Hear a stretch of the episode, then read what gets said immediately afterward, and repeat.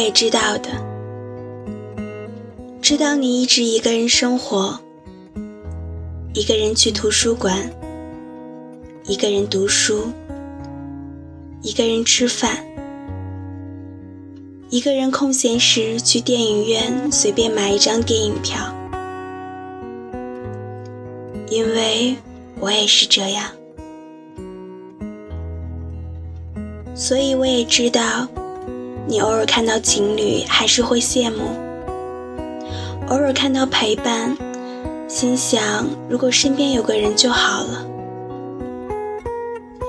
就像你去看演唱会，看着座位旁的两人牵着手，而你只有手机，不是不羡慕情侣恩爱，只是你偶尔更贪恋自由。有时你会问自己，为什么不找个人陪着呢？心里又反问自己，真的有人会喜欢现在这样的你吗？大概也还是有的，可你习惯了，习惯了一个人生活。如果有个人闯入你的世界，改变你的习惯，你开始要担心一个新的环境，要把自己灵魂的一部分分享给另一个人，你也突然间不知所措，你害怕、不安，你害怕自己不够好让别人不安，你又害怕那个人打扰你。让自己不安，你既无法忍受别人跟你不在同一步调，又无法忍受自己打乱别人生活，索性一个人生活，至少不会不安。我知道的，你骨子里就是这样的人。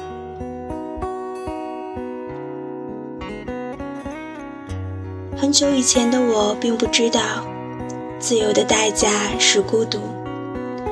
我只是一股脑的投身于自己的热爱，然后选择一个远方的城市，为了自己的梦想，为了自己的人生，也为了实现自己的价值。你笃定，你坚信，你坚定。你相信自己可以站在想要的地方。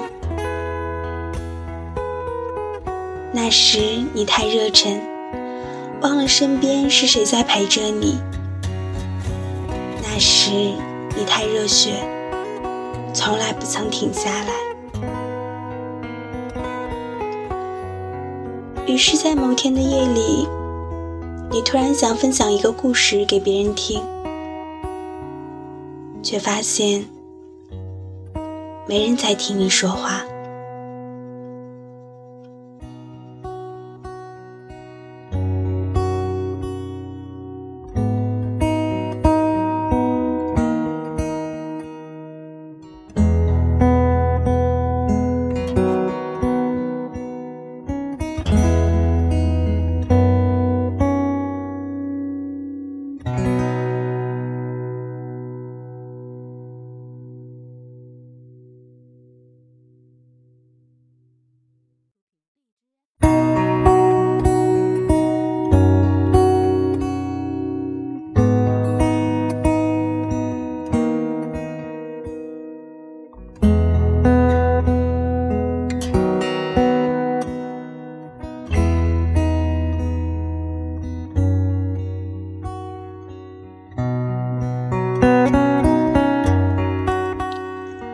我常常忘了自己在哪个城市，同学聚会也很少再去。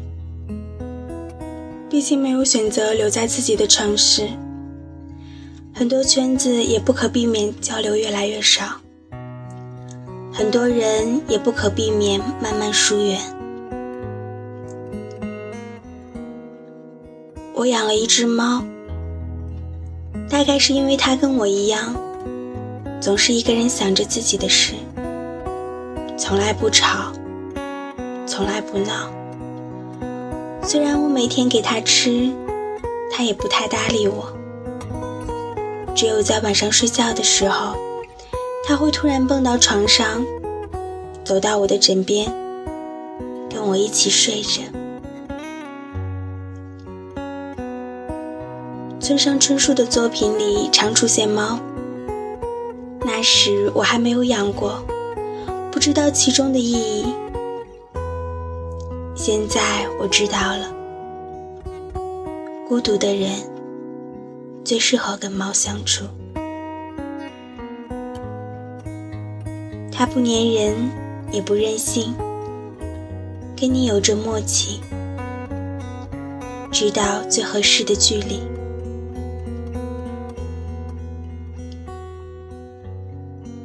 是啊，为什么要选择这样的生活呢？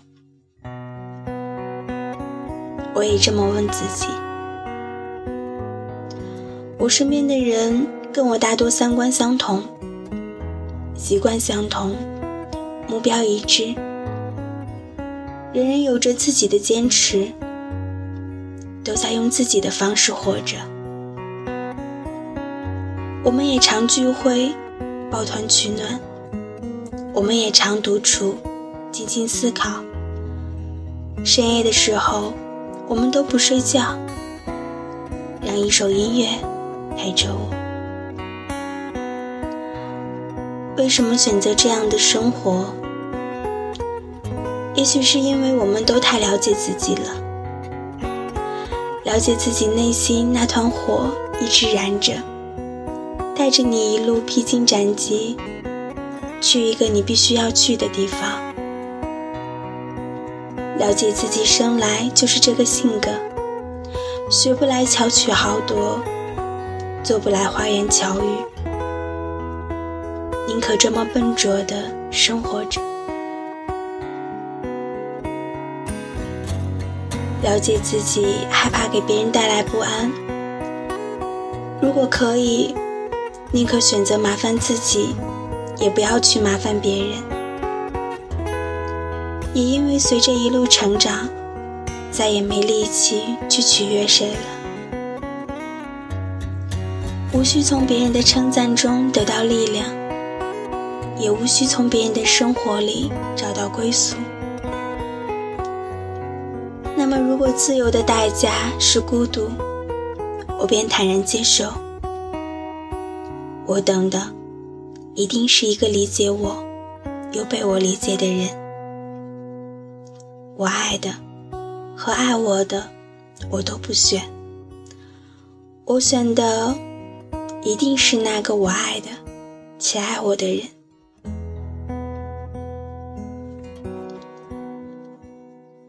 那么，我知道，我现在所有的来不及，都是为了跟他相遇准备的。我们会把彼此带到一个更大的世界里去。我们会分享彼此的爱好，彼此的风景。我们会知道彼此在想什么，不会因为别的事吵得不可开交。我们会有话题聊，不说话时又不尴尬。我不知道自己还要等多久。也无法告诉你等待的结局，但我能告诉你的是，如果自由的代价是孤独，那便接受它，因为你还有两件事可以做：变优秀等那个人出现。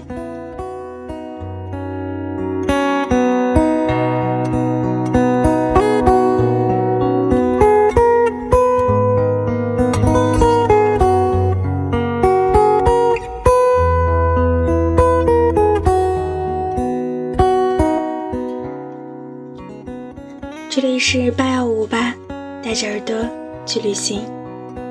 我是伊人，好久不见。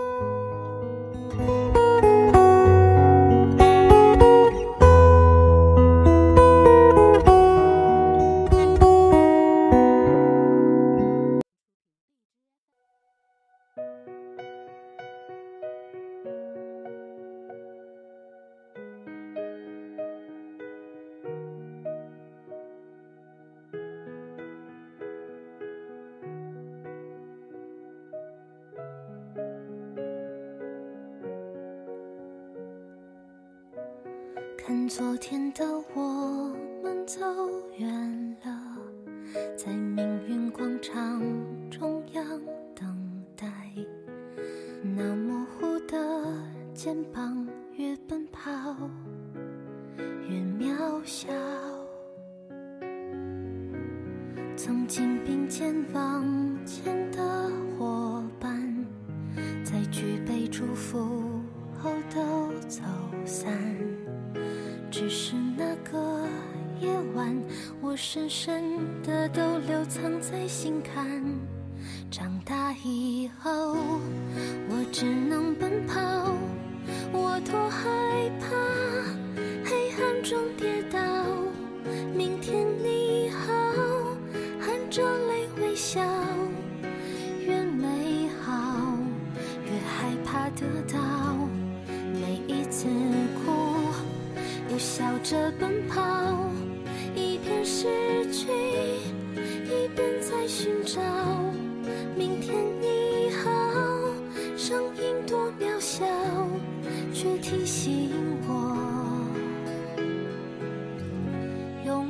是什么。